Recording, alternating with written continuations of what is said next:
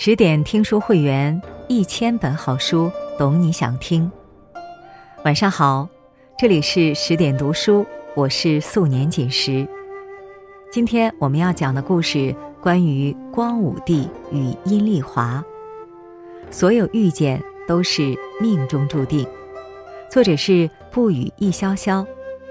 接下来我们一起来听。更始元年。五姓侯府，宾朋满座，鼓乐齐鸣。在这里，有一对新人结发为夫妻。男子魁梧英俊，女子花容月貌。前来道喜的亲朋好友纷纷称赞他们为天作之合。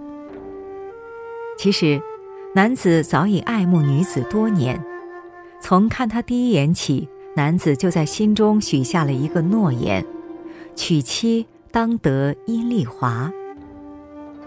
没错，这男子便是有着位面之子之称的光武帝刘秀。看着眼前的娇妻，刘秀的思绪也回到了多年前。对当时的男子来说，最重要的两件事莫过于立业和成家。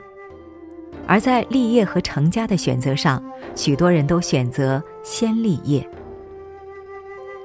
年轻的刘秀同我们当下许多年轻人一样，迫切的希望自己能早日出人头地，因为只有做出点成绩，才有资格追求心中所爱——殷家千金殷丽华。刘秀的姐夫邓晨与殷家有亲缘关系。通过这层关系，刘秀有机会接触到殷丽华。殷丽华素来以美貌著称，是当地有名的美女。后来的李白曾称赞她：“丽华秀玉色，汉女娇朱颜。”可想而知，当时的殷丽华成为不少青年的爱慕对象。这些青年里面就有刘秀。一顾倾人城，再顾倾人国。在刘秀见到殷丽华之后，他感觉自己遇到了可以用一生相守之人。可迎娶殷丽华，对于现在的刘秀来说，谈何容易？殷家祖上显赫一时，是春秋名相管仲之后。虽然后世再也没有出现像管仲这样的名人，但毕竟。报至巨富，田有七百余顷，与马奴仆比于邦君。而刘秀虽名为汉高祖九世孙，但到他父亲刘钦这一辈，只做到了济阳县县令这样的小官儿。正所谓其大非偶，门当户对的观念自古有之，门庭的差距渐渐成了挡在刘秀面前最大的障碍。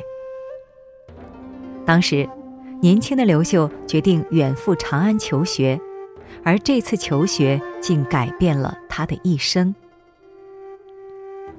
时势造英雄，英雄造时势。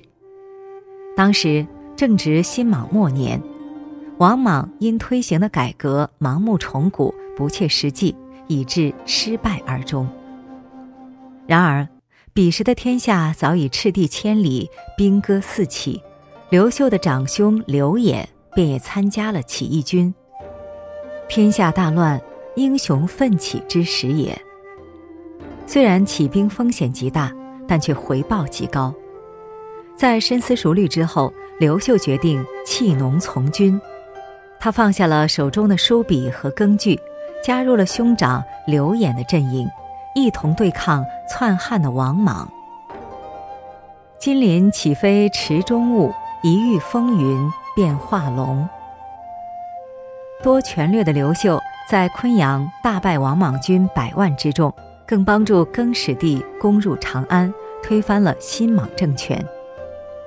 由于刘秀战功卓著，于是被更始帝封为武信侯。此时的刘秀已经有了足够的资本，可以站在殷家面前求婚了。所以受封武信侯后不久。刘秀便迎娶了他思慕多年的女神阴丽华。燕子双飞来又去，纱窗几度春光暮。正值新婚燕尔，自是你侬我侬。但这段幸福的蜜月时光只有短短不到三个月的时间，刘秀不得不将阴丽华送回新野娘家，而他自己也要北渡黄河，前去安抚河北州郡。上命难违，他不得不抛下妻子，独自北上。刘秀虽心有不甘。但也无可奈何。他心里明白，由于功高震主，更始帝始终猜疑自己，此时如果不服从，恐怕立刻便会招来杀身之祸。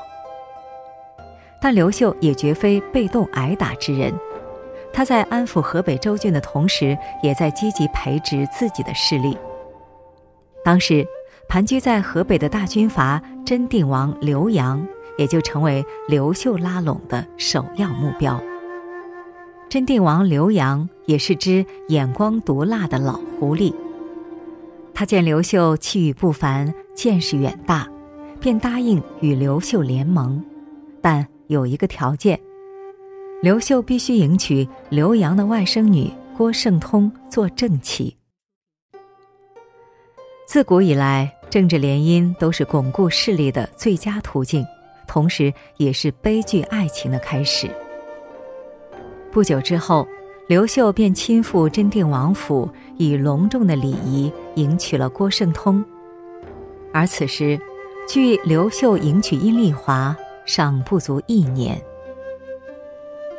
此时的阴丽华身在窗前，远望他乡，担心着丈夫的安危，害怕永远见不到他。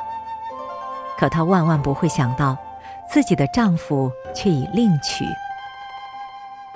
虽然这场政治联姻是刘秀扩大实力必行的一个手段，但毋庸置疑的是，他还是伤了殷丽华的心。获得刘阳支持的刘秀如虎添翼，逐渐占据了整个河北，终于形成了跨州巨土、带甲百万的庞大势力。也有了称王称帝的雄厚资本。更始三年，刘秀称帝，而郭圣通也为他诞下一子。照理说，这是刘秀的第一个孩子，郭圣通也算是他的正妻。刘秀既然称帝，那这孩子就是太子，郭圣通也就是皇后。在众人看来，这一切都是顺理成章的事，而在刘秀心里，皇后之位只属于阴丽华一人。尽管生下了长子，尽管予以了支持，可刘秀并没有将郭圣通封为皇后，而是封为贵人，因为他想把后位留给那个自己最爱的女人。待时局稍定。刘秀立即派人将阴丽华接到了自己的身边。离别三年，恍如隔世，原来的丈夫已经成为了皇帝，但他身边却多了一个不曾相识的女子。这个女子还为自己的丈夫生下了孩子。看着这一切，殷丽华不知是该为丈夫的功名成就感到高兴。还是为自己无常的命运感到伤心。刘秀心知自己有愧于殷丽华，所以他极尽所能的想去弥补。当一个男人深爱着你并心怀愧疚时，他会竭尽所能用自己的一生来表达对你的爱。国不可一日无君，亦不可一日无母。刘秀迟迟没有确立皇后，让众大臣操碎了心。在大臣的提议下，中宫后位的人选也提上了日程。刘秀一直都将阴丽华看作皇后，便以阴丽华雅性宽仁，有母仪之美为由，决定立她为后。但让刘秀意想不到的是，对于这万千女人梦寐以求的后位，阴丽华却选择了拒绝。困厄之情不可忘，况郭贵人已生子。简简单单的一句话，让刘秀恍然大悟。这话既是说郭圣通，也是在说丽华自己呀。困厄之情不可忘，刘秀既要对得起郭圣通，也要不辜负殷丽华。于是他把名位给了郭圣通，把真心给了殷丽华。当时东汉刚刚建立。国家还不算富裕，就连官员的俸禄都不过斗米，一斤黄金甚至只能买到五升豆子。刘秀虽是皇帝，但生活朴素，这一切殷丽华都看在眼里。他与刘秀同甘共苦，鼓励他，帮助他，陪着他一起重建这个满目疮痍的王朝。日子虽然艰苦，但却十分幸福。只可惜，天有不测风云，人有旦夕祸福。建武九年，颍川和河东两郡发生突变，盗贼四起，民不聊生，而富裕的殷家也就成了盗贼们的首要目标。盗贼不仅抢夺了殷家的许多财物，还劫杀了殷丽华的亲弟弟。殷丽华闻讯痛哭不已，而作为丈夫的刘秀则更为伤心。为了抚慰爱妻丧失亲人的痛苦，刘秀下诏追封殷家母弟，大封殷氏宗亲，并在建武十七年废掉郭皇后的后位，改立殷丽华为后。对于没有什么大过错的郭皇后来说，刘秀的行为是很绝情的。也许他心里也觉得对不起郭皇后，所以他虽然废掉了对方的后位，却还是对其照顾有加，一切待遇如常，只不过失去了皇后称号而已。一跃为皇后，虽然名位大大提升了，可殷丽华依旧保持着原来的作风。她少事玩，不喜笑谑，性仁孝，多金瓷，不干预朝政。不纵容家人，世人称之为一代贤后。殷丽华与刘秀之间夫妻恩爱，相得益彰，所以她希望自己的儿子也能像自己一样收获幸福美满的婚姻。刘秀死后，汉明帝继位，封册皇后的事也被提上了日程。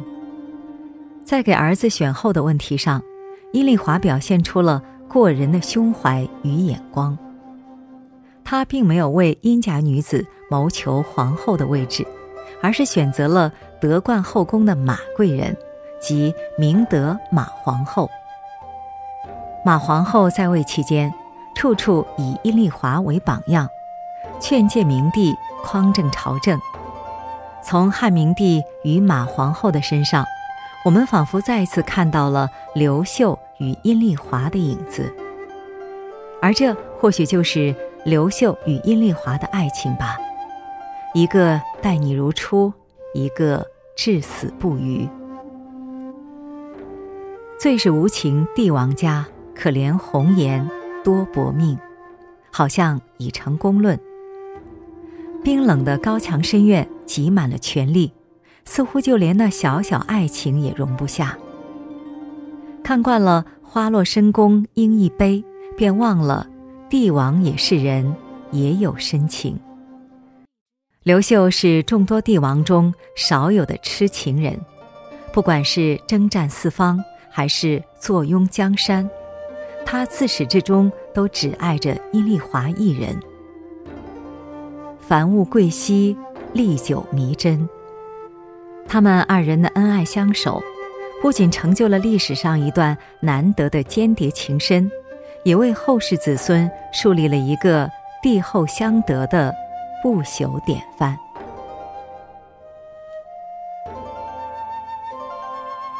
好了关于刘秀和阴丽华的故事我们就讲完了。更多美文请继续关注十点读书也欢迎把我们推荐给你的朋友和家人让我们在阅读里遇见更好的自己。今晚就是这样我是素年锦时在仙鹤居住的地方河南鹤壁。祝你晚安做个好梦。